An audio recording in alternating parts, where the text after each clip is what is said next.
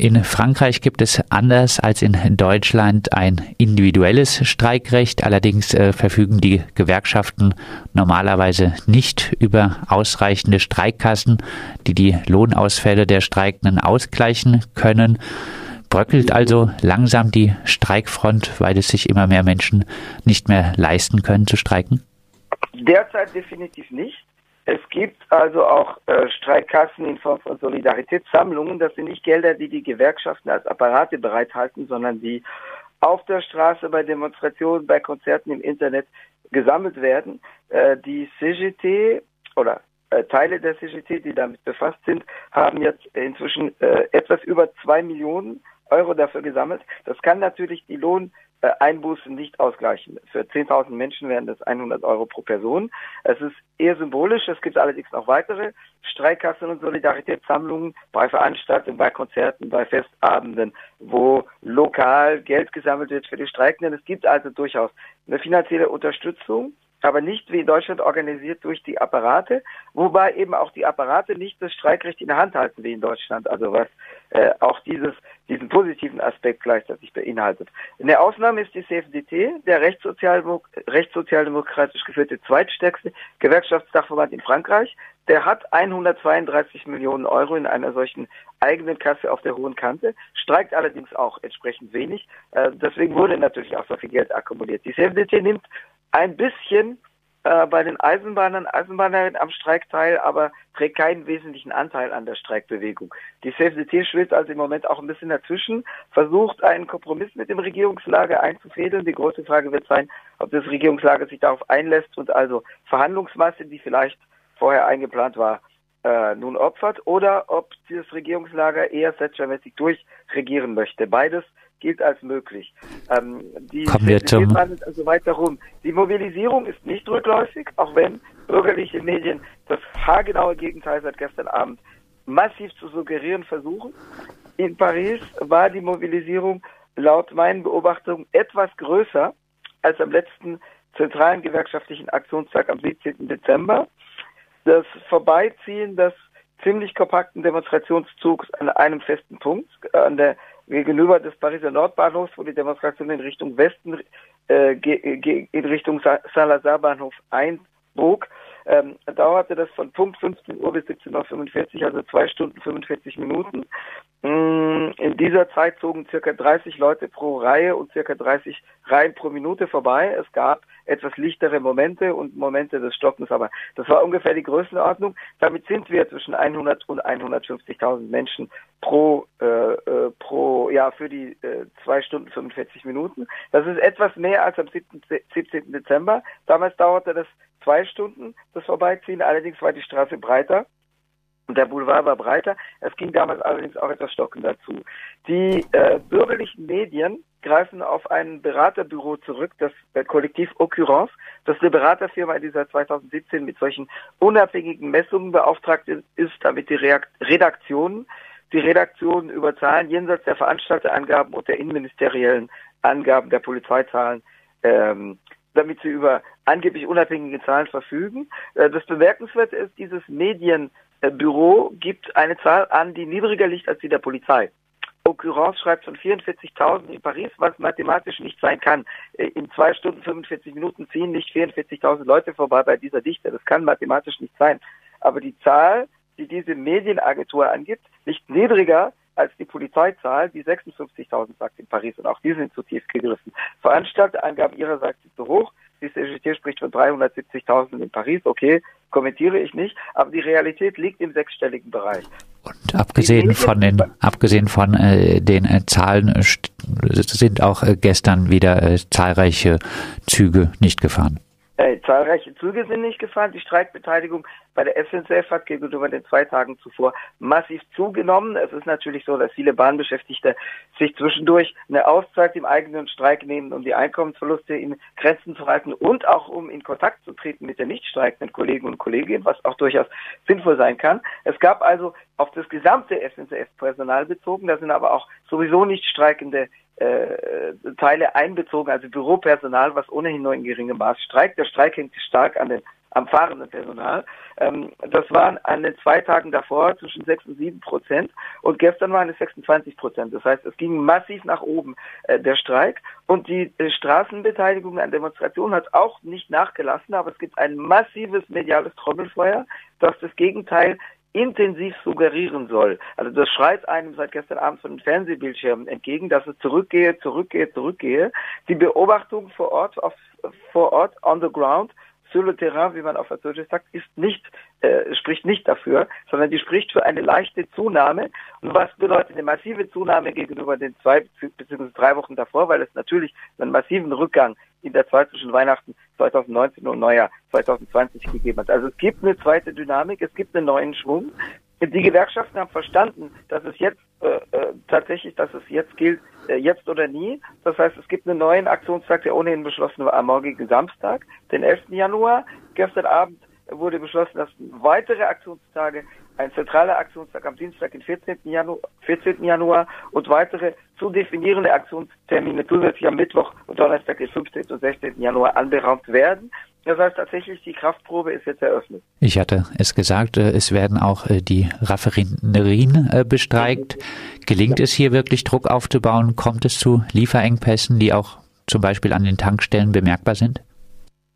Also ich bin kein Autofahrer. Die Regierung behauptet Nein auf allen Kanälen, wobei sie andererseits so viel davon beruhigend spricht, dass es dafür plädiert, dass es dazu kommen könnte. Also die Regierung hat eine andere Linie, eine andere Strategie, eine andere Kommunikationsstrategie diesbezüglich als die Vorgängerregierung 2016, als die Raffinerien bestreikt wurden in der Auseinandersetzung um die Arbeitsrechts äh, in Anführungszeichen Reform. Damals versuchte die Regierung zunächst auf Panikmache zu setzen. Das heißt, das Publikum in Alarmstimmung zu versetzen und zu sagen, Vorsicht, morgen fahren eure Autos nicht mehr.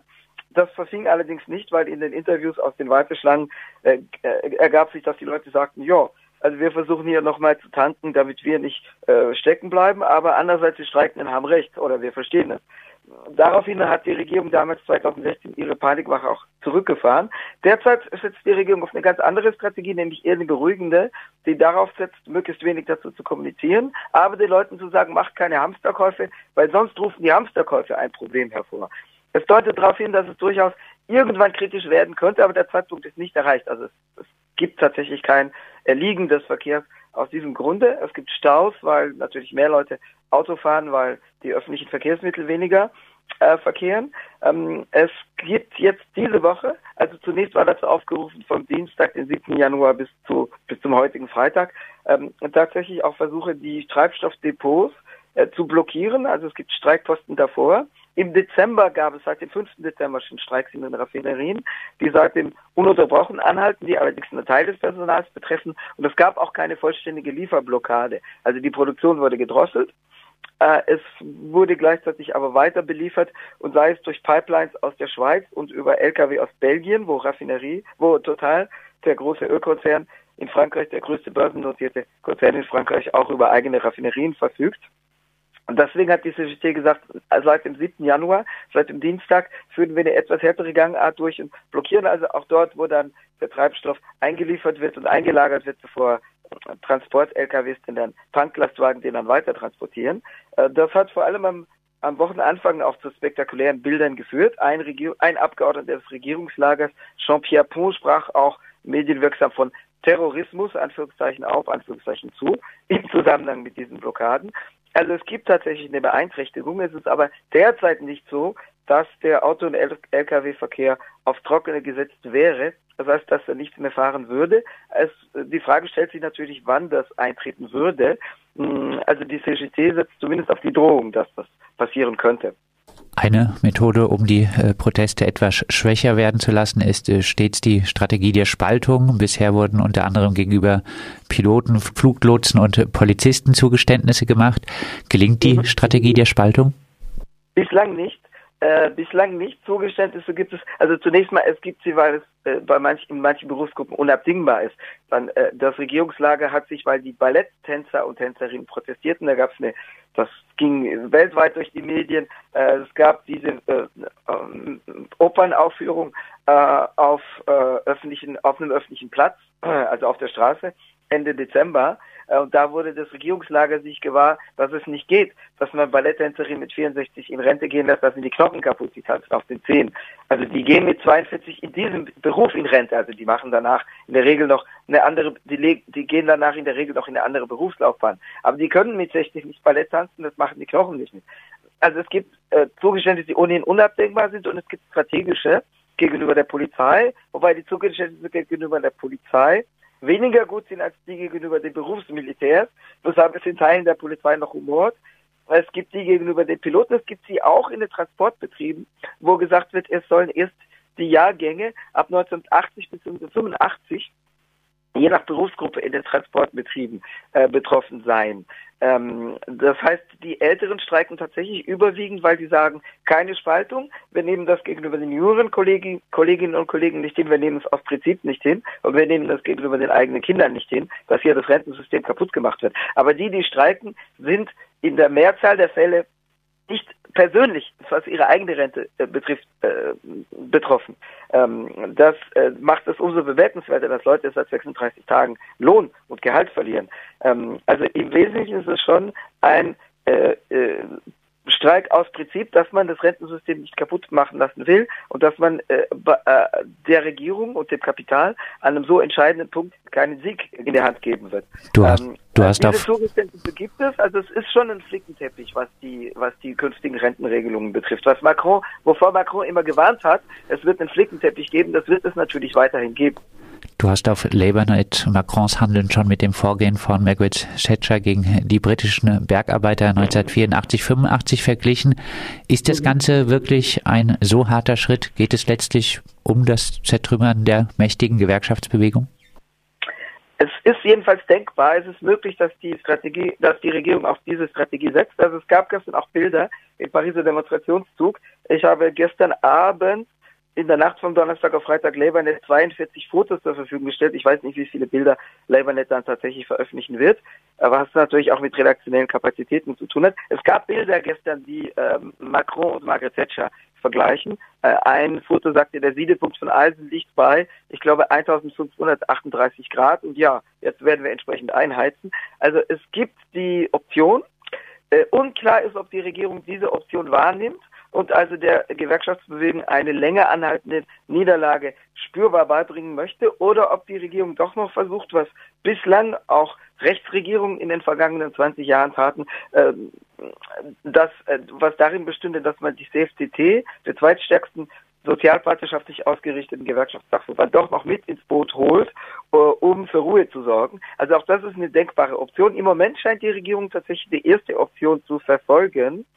Äh, die Frage gegenüber der CFTT ist, ob man eine äh, besonders umstrittene, aber zum Teil symbolpolitische Option fallen lässt. Das ist dieses sogenannte Gleichgewichtsalter. Das besteht darin, dass gesagt wird, unter einem bestimmten Alter, das im Moment auf 64 festgelegt werden soll, äh, können Leute, auch wenn sie die vollen äh, erforderlichen Beitragsjahre, derzeit 41,5, ab dem kommenden Jahrzehnt 43, wenn, auch wenn sie die vollen Beitragsjahre beisammen haben, dann können sie unter einem bestimmten Alter nicht ohne Strafabzüge in Rente. Ähm, die, äh, das nennt sich Gleichgewichtsalter in Regierungssprech. Äh, die CFDT polarisiert nun an dieser Frage und sagt, wenn es wird keinen Kompromiss geben, solange das auf dem Tisch liegt. Äh, die Regierung könnte das rausnehmen und sagen, okay, äh, es wird sowieso nicht viele Leute geben in Zukunft, die vor 63 schon 43 Beitragsjahre beisammen haben. Die Jahrgänge, die mit 17 in der Fabrik zu arbeiten äh, begannen und über eine lückenlose Erwerbsbiografie von 63 Erwerbsjahren verfügen, die, die sterben weg. Also dieses Erwerbsmodell gibt es künftig nur noch bei wenigen, bei wenigen Leuten. Und die, die es betrifft, die Nachtschicht in der Fabrik geschuftet haben, die werden ohnehin von irgendwelchen Sonderregeln, die es auch künftig geben wird, ähm, weil sonst die Regierung keine Ruhe in der Karton bekommt, betroffen sein. Das heißt, es ist zum Teil Symbolpolitik. Gleichzeitig macht sich der öffentliche Unmut auch stark an dieser Frage fest. weil wenn man die Leute fragt, sind sie generell für ein einheitliches Rentensystem ohne die bisher bestehende Sonderregelung, dann sagen 60 Prozent ja, weil einheitliches System klingt gerecht. Wenn die Leute gefragt werden, soll es dieses Gleichgewichtsalter geben, also das gesetzliche Quasi-Verbot oder das Verbot ohne finanzielle Strafen vor 64 in Rente zu gehen, dann sagt 65 Prozent nein, das wollen wir nicht. Das heißt, tatsächlich ist es ein Negativsymbol in der öffentlichen Meinung. Aber es ist trotzdem nur ein Symbol. Das heißt, es ist denkbar, dass die Regierung da nachgibt. Gestern Abend sagte Haushaltsminister Gérard, Gérald Darmanin, äh, nein, wir werden dieses äh, die, diese Altersoption beibehalten, dieses Gleichgewichtsalter. Das könnte darauf hindeuten, entweder dass äh, jetzt entsprechend der, äh, der, der Ballon äh, mit der Verhandlungsmasse aufgeheizt wird, damit man später diesen Ballon steigen lässt, um ihn dann abzuschießen, um zu sagen, okay, die Gewerkschaften haben dieses Symbol gewonnen, das Gleichgewichtsalter, das Mindestalter wurde zurückgezogen. Es kann aber auch sein, dass das äh, tatsächlich andeutet, dass die Regierung sagt, äh, wir ziehen das jetzt Thatcher-mäßig durch und handeln den Gewerkschaften, auch der CFDT, diese Niederlage ein, damit wir danach schön durchregieren können. Auch das ist denkbar. Kann mir vorstellen, dass auch innerhalb des Regierungslagers eine Strategiedebatte dazu stattfindet. Also es gibt Stimmen, die kritischen Teile der Gewerkschaften, aber auch Marine Le Pen, die als demagogische Unterstützerin auftritt. Allerdings sind weder sie noch ihre Parteigänger auf der Straße. Die kommentieren das nur in den Medien, sind aber im Fernsehen damit sehr präsent. Aber auch Marine Le Pen sagte zum Beispiel gestern, das sei Bluff. Und ähm, sie behauptet, was aber auch durchaus zutreffen kann. Also sie behauptet es aus strategischen Gründen, um sich zu profilieren, aber sie behauptet, es sei von vornherein einkalkuliert, dass diese Verhandlungsmasse abgelassen wird. Also es ist denkbar, dass es doch noch zu einem Kompromiss mit der CFDT kommt. Es ist aber auch möglich, dass die Regierung sogar der CFDT die kalte Schulter zeigt. Das scheint mir jetzt etwas weniger denkbar, weil die Mobilisierung doch, obwohl die Medien das Gegenteil oder viele Medien das Gegenteil behaupten, die Mobilisierung doch angezogen hat wieder. Werner, dann äh, abschließend äh, vielleicht noch die Bitte um einen kurzen Ausblick auf äh, die kommenden Aktionstage und den Fortgang der Proteste und Streiks. Die Kraftprobe ist auf jeden Fall eingeleitet. Äh, dicht beieinander liegende Aktionstage, also Donnerstag, der, 17, der 9. Januar gestern, Samstag, der 11. Januar, Dienstag, der 14. Januar, dicht aufeinanderfolgende Aktionstage bedeuten, dass die Gewerkschaften sagen, jetzt kommt es drauf an oder nie. Das heißt, äh, in ein bis zwei Wochen wird man ablesen können, ob sie äh, siegreich in diese Kraftprobe reingegangen sind oder nicht. Also mit Teilzugeständnis werden sie auf jeden Fall hinaus, herausgehen. Die deuten sich ja jetzt schon an. Also diesen Flickenteppich wird es auf jeden Fall geben. Also äh, die, die, die, die Affichage, das heißt die, die öffentliche Anzeige, wir machen das für ein einheitliches Rentensystem, damit es gerechter wird, die ist sowieso für, den, für die Katze, weil es sowieso Sonderregelungen gibt, äh, die, die bereits jetzt auf dem Tisch liegen. Aber ob es über diese Teilzugeständnisse hinaus einen Rückzug der Reform geben wird, darauf wird es jetzt in der Kraftprobe ankommen. Äh, die müssen die Gewerkschaften über erst gewinnen. Ob ihr Atem dazu reicht, das wird man in 10 bis 14 Tagen sagen können. Ich hoffe es natürlich. Man muss es hoffen. Wenn ebenfalls abschließend, ebenfalls zum Abschluss, wenn die Kraftprobe verloren geht oder wenn die Regierung nicht mal auf die CFDT und die braven Gewerkschaften Rücksicht nimmt, sondern wirklich durchregieren möchte, da liegt natürlich ein ganzer Wust von Sachen bereits mit auf dem Tisch, weil was mit auf dem Tisch liegt für zwei Haupt betroffene Gruppen, also zwei Gruppen, die ganz massiv derzeit im Streik sind. Die Lehrkräfte und das Eisenbahnpersonal. Beim Eisenbahnpersonal liegt auf dem Tisch, dass zum Jahreswechsel, zum Jahresende 2019 eine neue Direktion mit Leuten, die aus dem Privatsektor kommen, ähm, von PricewaterhouseCooper ernannt ist, die Kurs auf die Privatisierung nimmt und beim Lehr im Bildungssektor und in anderen öffentlichen Diensten, aber massiv im Bildungssektor liegt auf dem Tisch, dass es Regierungsdekrete ebenfalls für Jahresende 2019 gibt zum Umbau des öffentlichen Dienstes, wo es künftig möglich wird, Leute durch Aufhebungsvertrag, durch Aufhebungsvertrag aus dem öffentlichen Dienst rauszukanten. Also Mitarbeiter, Mitarbeiterinnen, von denen man denkt, dass sie da nicht ihren Platz haben. Das war bislang nicht möglich. Und es liegt auf dem Tisch, dass auch dort Leute in Leitungspositionen ernannt werden, die aus dem Privatsektor, also aus dem Management kommen. Also auch da ist klar, wenn sich andeutet, dass die Gewerkschaften in der Kraftprobe unterliegen, dann liegt ein ganzer Wurst von Sachen auf dem Tisch, äh, über die Rentenreform hinausgehend, die die Regierung gnadenlos durchziehen wird in einem solchen Fall. Das sagt der freie Journalist und Jurist Berner Schmid aus Paris. Mit ihm haben wir über den Fortgang des berufsübergreifenden Streiks gegen die neoliberalen Rentenreformpläne von Emmanuel Macron gesprochen. Wir werden weiter am äh, Thema dranbleiben und Berner Schmidt versorgt auch auf äh, LabourNet äh, uns stets mit aktuellen Berichten von den Aktionstagen etc.